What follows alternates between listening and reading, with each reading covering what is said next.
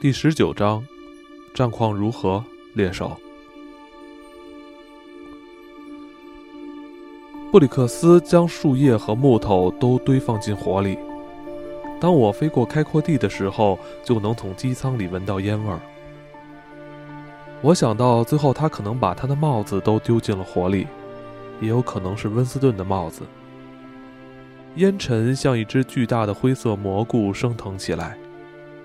我能看见粉红色的火舌在阳光下舞动，两个人上蹿下跳，比手画脚，好像过去几个月里都在吃让人精神错乱的花朵为生。很明显，我是不会有更宽敞的跑道降落了。这当然是出有因，如果还有别的办法，布里克斯也不会让我冒险在这样的地方降落。现在，我非常确定自己能够降落，但不太确定自己能在同样的地方起飞。没有可以作为降落参照的风，也就没有起飞的助力。我得想想。我偏转机身，盘旋了好几圈。每飞一圈，那蘑菇云就胀得更大，升得更高，下面的舞蹈节奏也更加疯狂。但我还是没有看见挑夫。在不平整的地面降落总是让我心碎，那就像在水泥地上骑马。我考虑过侧滑降落，但记得汤姆曾告诫说，要想在这样危险的地面更专业地完成这个动作是不切实际的想法。这很可能会造成起落架损坏，或是机身纵梁破裂。不到万不得已，不要侧滑降落。汤姆以前常这么说：“除非你的引擎起火，但如果你的引擎还能用，就飞上跑道。”我飞上跑道后，飞机撞上了树根、土块和泥里的残桩。我低声呻吟着，发出抗议式的吱嘎声。它扬起的沙漠足以与火海抗衡。它冲向树丛边缘的样子，好像它原本想从上面跳过去似的。却临时改了主意。最后，我拖住打滑的机尾，并控制住方向舵，让飞机减速。它在油锯的震颤中停了下来。布里克斯和温斯顿冲向飞机的架势，像海盗冲向一艘帆船。他们胡子拉碴，邋遢不堪。此前我都不知道，男人缺了刮胡刀和干净衬衫会堕落的这么快。他们就像盆栽，要是没有每天修剪打理，就会长成杂草。一天不刮胡子，会让男人显得漫不经心；两天不刮，显得流离失所；四天不刮，污染环境。布里克斯和温斯顿已经三天没刮胡子了。感谢上帝！你来了，温斯顿在微笑，但他平日里英俊的脸庞已经被半月形的络腮胡子遮住了。他的眼睛里毫无欢欣之意。布里克斯看起来像只被打扰了冬眠的熊，蓬头垢面。他伸手帮我爬出驾驶舱。我不想要求你降落，但迫不得已。我猜也是。我知道你们为什么无法走下高原，但我不明白的是，等等，布里克斯说，一切都可以解释，但首先，你有没有带任何东西来？恐怕没有，反正没什么可以吃的。难道你们没有射杀任何东西吗？没有，连只兔子都没有。这地方什么都没有。我们已经三天没吃饭了。这本来也没什么，但是，但是特维大夫没有发话是吧？好吧，我这么做会出卖朋友，但 J.C. 给老维克烧了一瓶杜松子酒，我认为你们比他更需要。对了，你们的挑夫怎么了？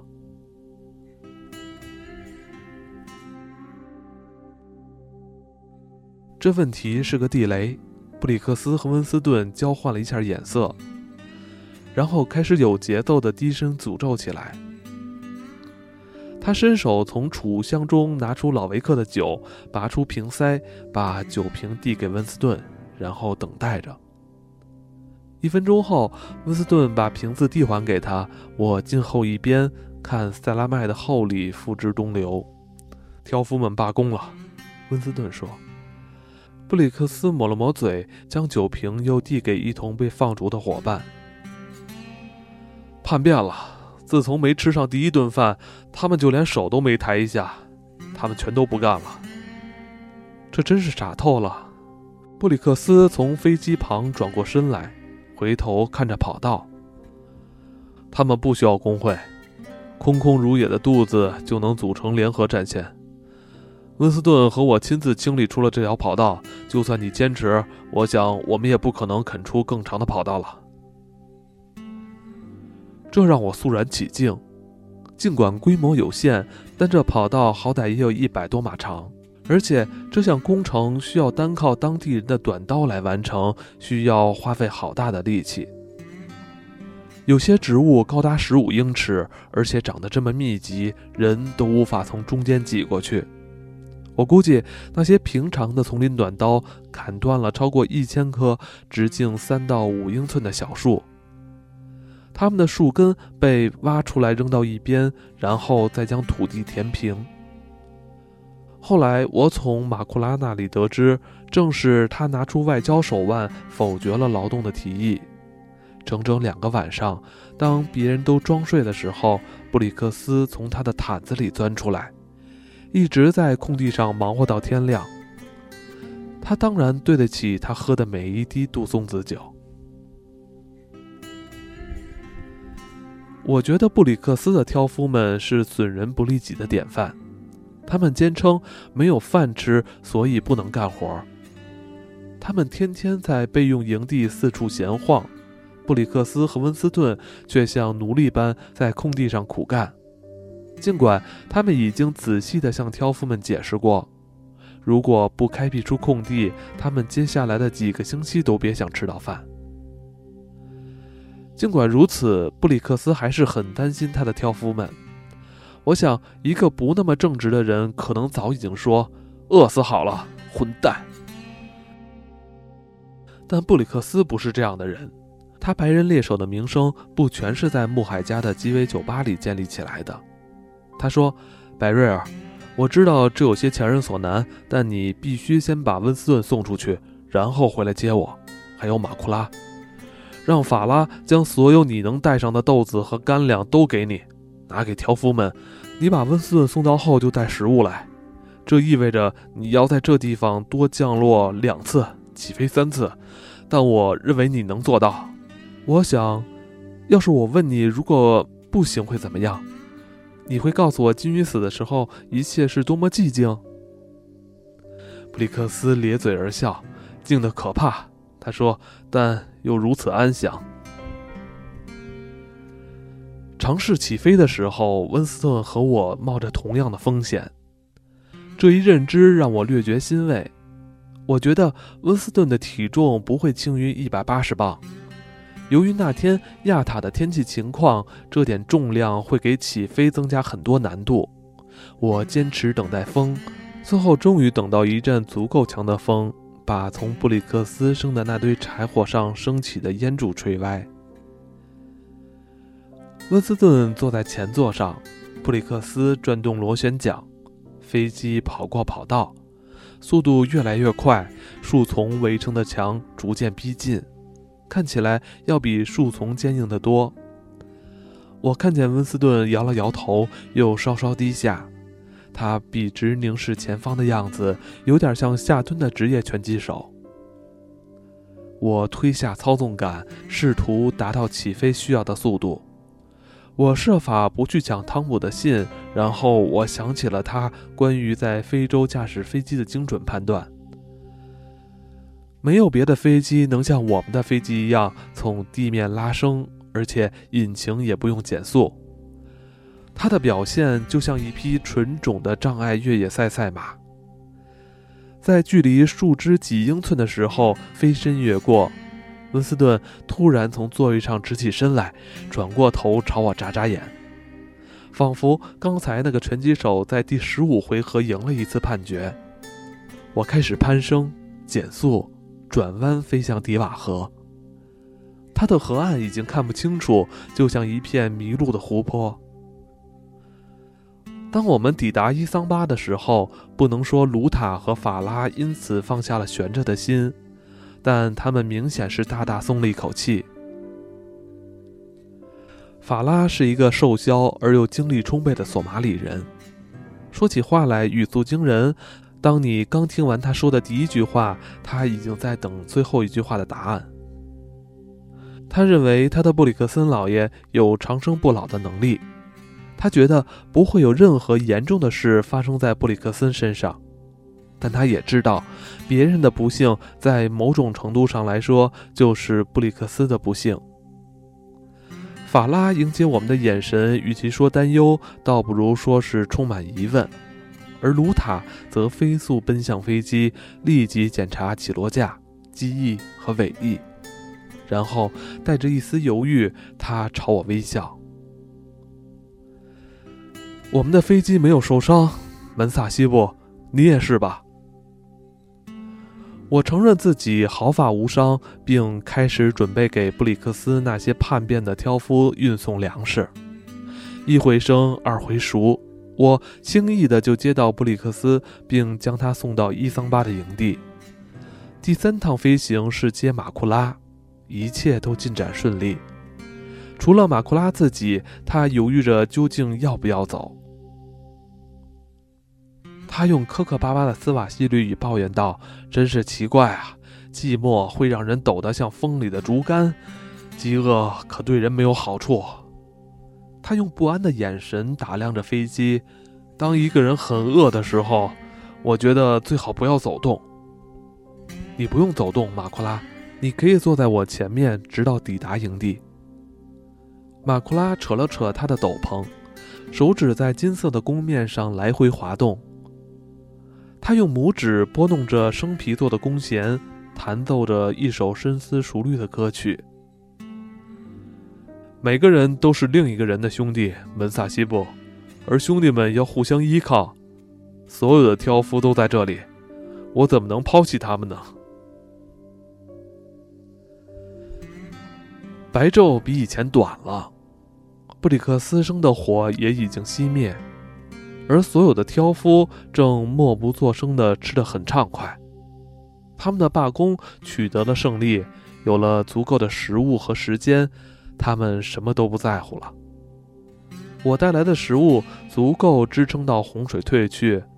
我记得有句古老的斯瓦西里谚语，于是我说：“要是不够勇敢，聪明的男人和女人没两样。”这位上了年纪的老追踪者审慎地看了我很久。好像我刚才吐露的真理来自只有他和远古人才知道神秘教义。然后他严肃地点了点头，朝地上啐了口唾沫。他先凝视着那团口水，又凝视着正在下山的太阳。最后，他在长袍上擦了擦手，钻进飞机里。我转动螺旋桨后，绕到驾驶舱后面，爬进他身后的座位。他裸露在外的脖子很僵硬，上面带着闪闪发光的金属项圈，白色的珠子在项圈上摇晃，映衬着他黑色的皮肤。他紧紧拽着他的弓，像他希望的那样，弓身像根魔杖般优雅地伸出驾驶舱外。等到飞机开始移动，他从腰上不知道哪里掏出一块薄毯子来缠在头上。他缠了一圈又一圈，直到他像夜色一样盲目，像恐惧一样不可名状。接着，我们就起飞了。我前面的包裹在前往伊桑巴的这一路上纹丝不动。马库拉一直觉得他的巫术和他追踪动物的本领一样高超。所以，他随身带着一只小袋子，里面装着木质护身符、羽毛和奇形怪状的骨头。因为这些骨头很罕见，他也从不解释。所以在他的同伴们看来，他们颇具地狱辟邪物的特质。我几乎可以相信，马库拉现在正在用它们召唤黑暗的力量，让感觉和意识暂停。啊！不管神还是鬼，就这一次，就停一小会儿吧。我轻巧的降落，平稳的滑行，然后停下。我的包裹动了。布里克斯和温斯顿就在旁边，两人看见我们时都松了口气。两人也都刮了胡子。在螺旋桨逐渐减慢的声响中，马库拉听到了他们说话声，开始解开那条靠巫术让他免于一死的毯子。当他的脑袋终于露出来时，他没有叹息，也没有眨眼。他盯着自己的掌心，又盯着天空，然后带着克制的赞许朝虚空致意。事情的进展正如他的预期，他可以暂时省略所有无关紧要的抱怨。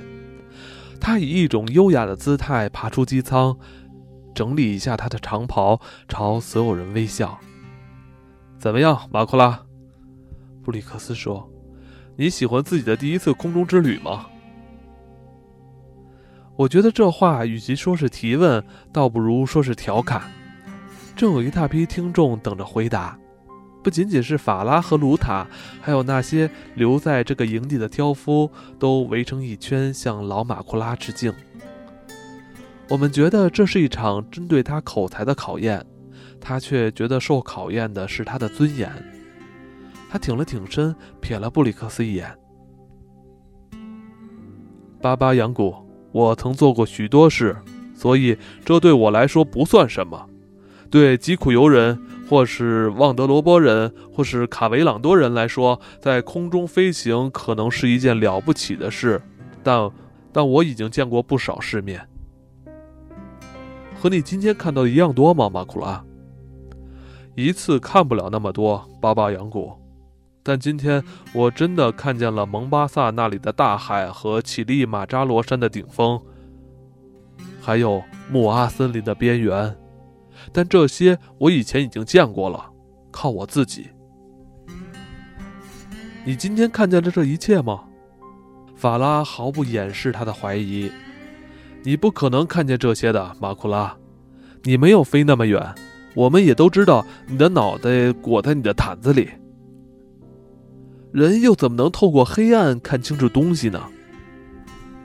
马库拉修长的手指轻轻拨弄着挂在他腰间的护身符带子，他转身面向质问他的人，微笑里带着无尽的宽容。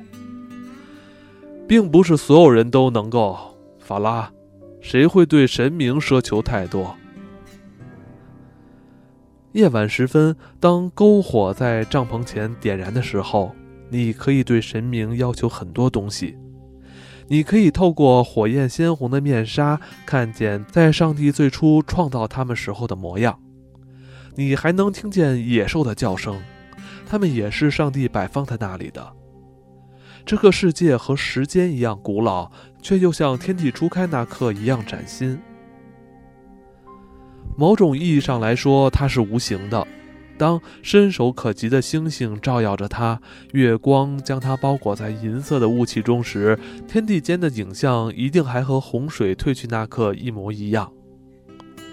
第五个夜晚降落，而生物们还不敢相信自己得以幸存。那是个空空荡荡的世界，因为还没有人类搭建房屋、挖土铺路，或者将它打造出的转瞬即逝的标志。固定在空无一物的地平线上，但它并不是一个匮乏的世界，它孕育着生命的起源，在天空下满怀期待的不断的蔓延着。当你和他人闲坐交谈时，你是孤独的，其他人也是如此。不论你在哪里，只要夜晚降临，火苗随着来去自由的风势自由燃烧，你就是孤独的。你说的话，除了自己，又有谁在听？你想的事，对他人又有何意义？世界在那边，而你在此处，这是仅存的两极，也是唯一的现实。你说话，但谁在倾听？你倾听，但谁在说话？是你认识的某个人吗？他说的话，是否又能解释群星？或是解答失眠的鸟儿提出的问题，思考着这些问题，双手环住膝盖，凝视着火光和边缘的灰烬，这些问题就是你的问题。凝视着火光和边缘的灰烬，这些问题就是你的问题。听着，今晚辛巴饿了。年轻的土著仆人解读了一头狮子发出的第一声警告，他正在远方无声的逡巡。一只土狼躲避着温暖的营地，帐篷在风中啪啪作响。但辛巴不饿，他也只是孤独，因为他勇敢无双，卓而不群，却在长夜中心神不安。他吼叫着加入我们的队伍，土狼也加入了，在山丘上大笑。一头猎豹也加入进来，让我们感觉到它的存在，却无法看见任何蛛丝马迹。犀牛、水牛，它们在哪里？它们也在这里。这里的某个地方，或许就在树丛最茂密的地方，或是遮天蔽日的荆棘林中。他们在这里，全都在这里，无法看清，散落四周，却与我们分享着同一种孤独。有人起身翻动无需翻动的火堆，卢塔拿来更多的木柴。尽管木柴已经足够，离我们不远的地方燃烧着另一堆篝火。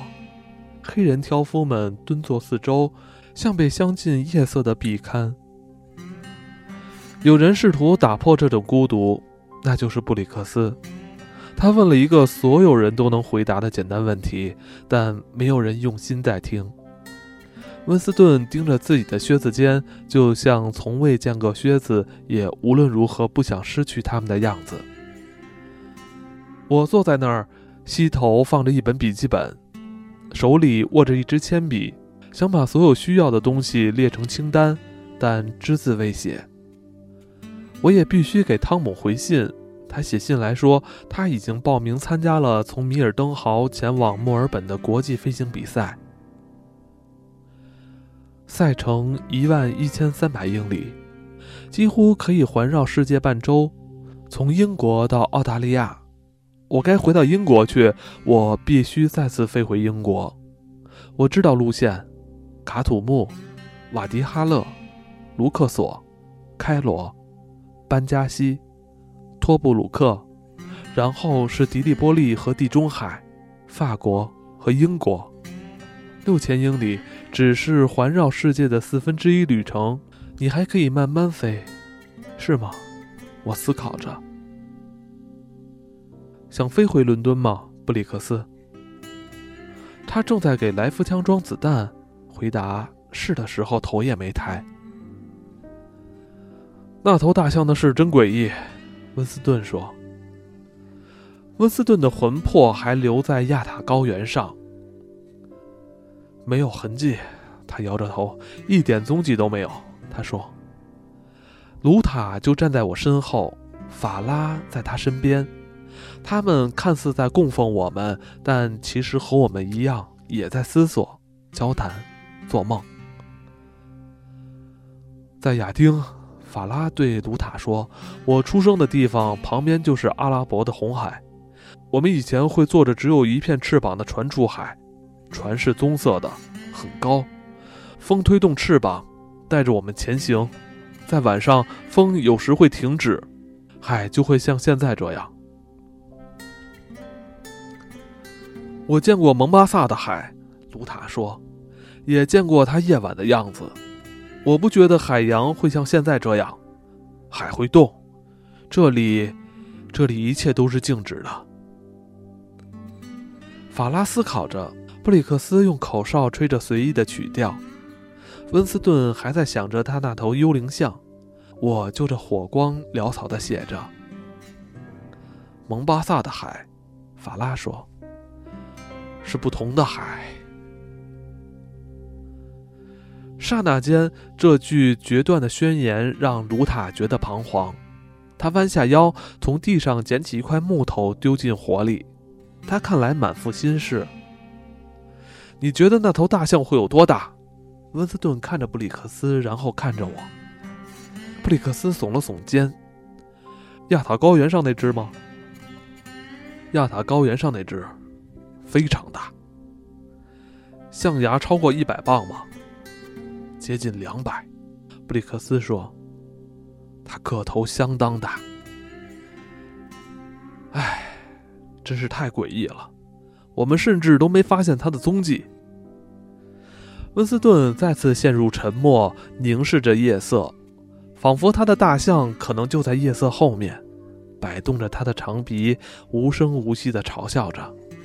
高原之上，希腊人和希腊人本该狭路相逢的地方，却没看见希腊人到来。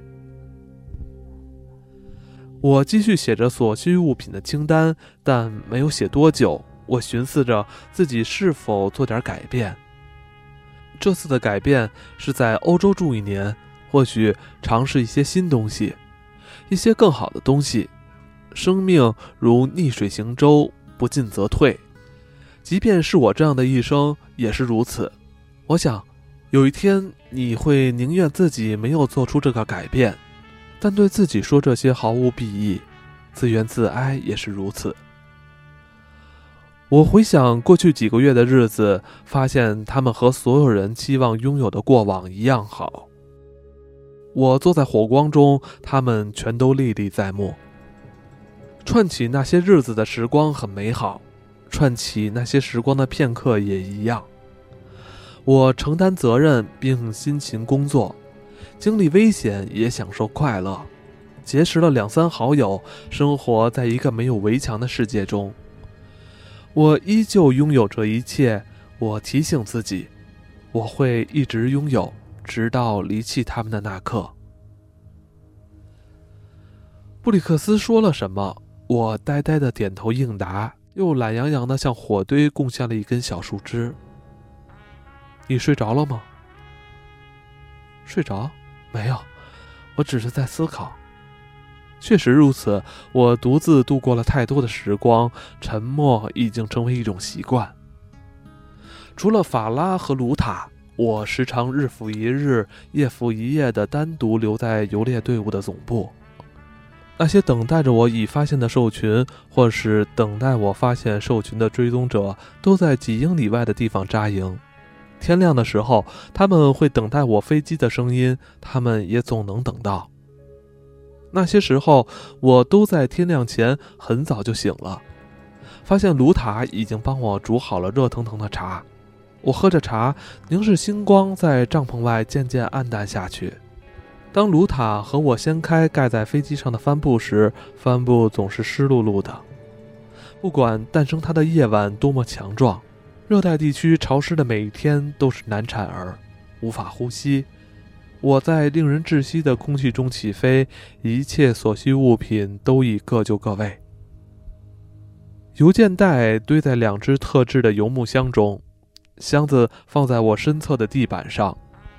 那些袋子算得上是漂亮的，我带了十几只，都是牢固的棕色小袋子，里面灌了铅，外面绑着蓝金双色的丝带以作识别。蓝金色曾是我赛马中的标志色，现在成了飞行中的标志色。还有我固定在木板上的笔记本，用一根皮带固定在我的大腿上，上面还连着一支铅笔。纸和笔曾一起完成过多么热切的图写啊！还有我的吗啡瓶，我将它当做一件神物，放在飞行夹克的口袋里，因为内罗毕的资深医师嘱咐我要带着它。他还同时喃喃絮叨着什么在人迹罕至的荒野迫降，在丛林深处失事，这些都是迟早的事。他对这项预防措施相当坚持。还有我不时的归还未打开过的瓶子，以换取新的药水。世事难料，他一成不变地说：“世事难料啊！”带着这些装备，我每天在迷蒙的晨曦中挥手向卢塔告别，一直飞到看见营地的炊烟，就舞动机翼向他致意。然后我飞向如海洋般涌动的丛林。去寻找猎物，而当我找到的时候，那一刻多么的激动人心，又叫人多么的心满意足。有时候我会绕着象群盘旋近一个小时，试着确定最大的那头公象到底有多大。如果最后我认为它的象牙够大，我的工作就开始了。我必须确定由象群到营地的路线，修正它，在笔记本上画下来，判断距离，详细记录地形，并告知附近出没的其他动物，标注水坑的方位，最后指明最安全的抵达路线。现在我必须再次注意炊烟的信号。注意指南针，并准备好计算航向和距离的计算器，以备不时之需。布里克斯将我投给他的一张纸条还给了我，现在我还把它夹在我的飞行日志里，因为能投下这样的纸条让我很有成就感。很大的公象，象牙也是，我猜有一百八十磅。象群里大约有五百头象。还有两头公象和很多小象，在平静的进食，植被很茂密，树很高。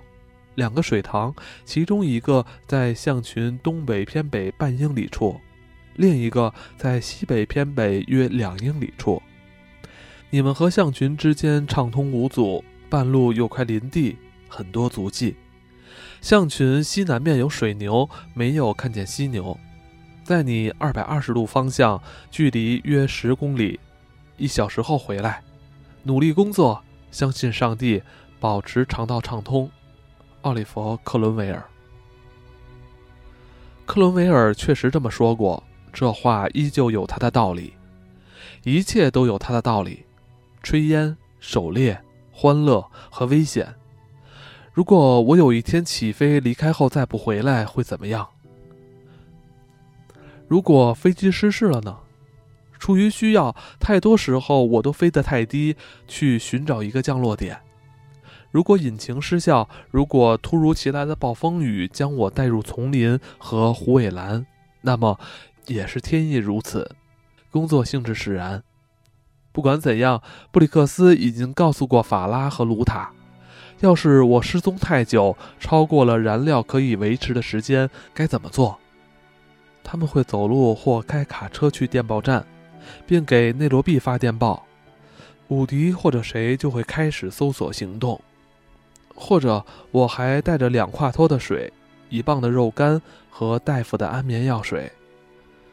我当然有斗志，而且我也不是手无寸铁。储物柜里有一支手枪，汤姆坚持要我带一把来福枪。但如果调整这把枪的应急枪托，它就能当短枪来福枪用，真是夫复何求啊！我是独来独往的探险家，物质充沛，还配备着武器和书。拥有这些，我居然还不知足。我为什么要在这里梦想着英国？既然我唯一的爱好是飞行，又为什么要像追寻希望的落魄灵魂一样盯着篝火？因为我充满好奇，因为现在的我是个无可救药的流浪者。白瑞尔，醒醒！布里克斯大声怒吼。文斯顿动了动，有些什么东西受了惊吓，飞速掠过灌木丛。我没在睡觉，跟你说，我在思考，关于英国。是的，关于英国。好吧，布里克斯站起身来，伸了个懒腰。火光下，他双臂的投影拥抱着目力所及范围内的整个非洲。好吧，他又说了一遍。那你什么时候动身？我要先去趟埃尔布贡。我说，去看我父亲。之后，如果你真的想一起走，我们就出发。埃尔布贡不是个镇，它只是乌干达铁路旁的一个车站。它和很多入口一样。通往一片广阔熟悉的土地，在那里，就像在恩乔罗一样，我的房子俯瞰着荣盖河谷；像在恩乔罗一样，木阿森林在听天由命的沉寂中生长着。边缘处的古老树林新近才被砍伐。我在那里有个马场，我父亲在那里训练赛马，我也可以把飞机降落到那里。一切都已准备妥当。一切物质存在，让这地方显得亲切、友善、宽容以及欢快。但是家的感觉就像人的性格一样，还需要慢慢培养。我那间房子的四堵墙壁没有记忆，没有秘密，也没有笑声，它们还没有吸收足够多的生命力，它们的温暖是人工营造的。推开窗户的手还不够多，跨过门槛的脚步还不够多。地板就像年轻人那样自负，或者像暴发户一样自满。尚未卸下的防备，不能发出一声由衷的感叹。过些时间他们会的，但不是为了我。父亲拉着我的手臂离开阳台，离开逐渐向山谷逼近的落日的阴影，走进屋内的大房间。房间里用当地的石块砌成壁炉，还没有磨损，也没有堆积烟灰。身处这样的环境，说再见不会那么困难。就像当初在恩乔罗的时候一样，父亲靠在壁炉架上，开始为他的烟斗装烟丝。烟丝的味道让逝去的三十年岁月重现。对我来说，烟草和烟雾的味道就是回忆的精髓。但回忆是毒药，回忆会摧毁你的力量和意志。我父亲对此心知肚明。他现在六十四岁了。很有资格享受宽大的椅子，抽着烟斗发梦，和吹毛求疵的好友相聚。如果他想要这些的话，他可以理直气壮地说：“现在我老了，应该休息。”但他没这么说。他说：“我喜欢南非，我喜欢德班，我要到那里去驯马，比赛很好，奖金很高，我觉得是个好机会。”他像个跃跃欲试的小学生，兴奋地宣布他的计划。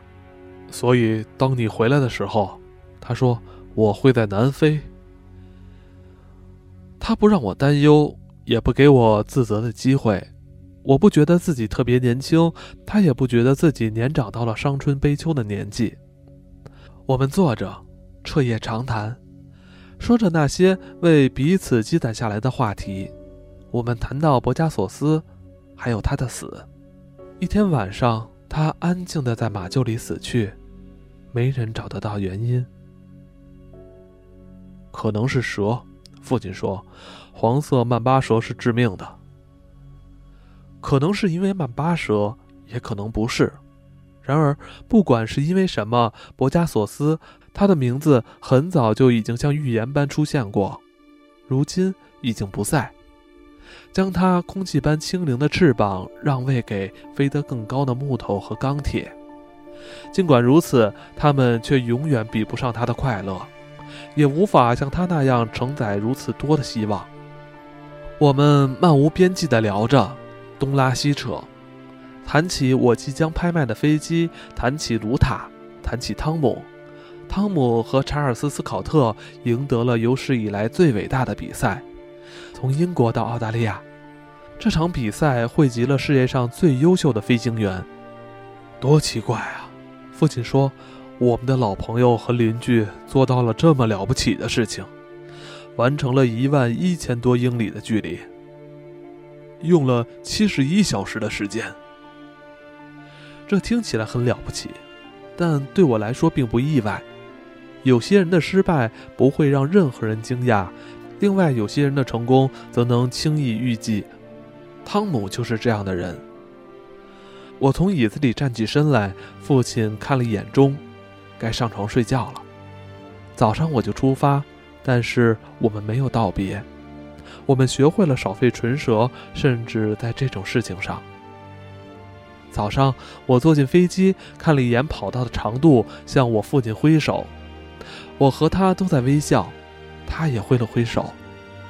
我要在内罗毕多停靠一站，在之后的过夜停靠站就是朱巴，位于苏埃共管的苏丹。飞机轰鸣着前行，我再次敬礼，将父亲留在地面上。他沉稳地在那里站了很久，很久。我盘旋着晃动机翼，与其说是我，不如说是我的飞机自发地想要做出最后的致意。起码是他对父亲的最后致意。他没有再挥手，他只是站着，用手挡住眼前的阳光。我开始水平飞行，驶上我的航线，然后随之远去。